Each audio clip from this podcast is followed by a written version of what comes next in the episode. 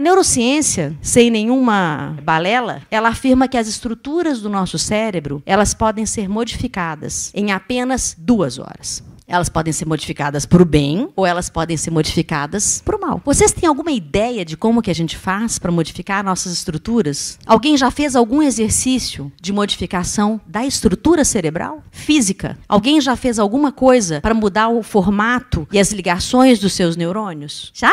Você faz o quê? Meditação. Eu vou falar para vocês agora da neuroplasticidade, que todo mundo já deve ter ouvido falar, eu acho. Ela é nada mais é do que você desenvolver novos neurônios a partir de novas experiências. Como que a gente faz isso então? Nós temos 40 mil neurônios no cérebro, 42 mil neurônios no coração, 43 mil neurônios no sistema digestivo. Ninguém imaginava, né? Você acha que sua barriga não pensa? Seu coração? Ixi, todo mundo pensa junto. Eu normalmente penso com fome.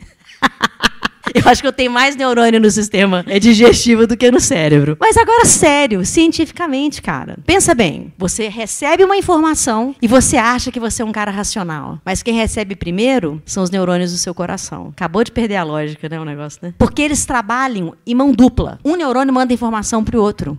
Que é importante você saber isso? O seu comportamento depende também daquilo que você come. O seu comportamento depende daquilo que você pensa, do que você fala, do que você consome através dos seus cinco sentidos. O neurônio que está aqui dentro do seu cérebro, ele é um conglomerado de amigos junto com os outros neurônios. Ele não trabalha sozinho.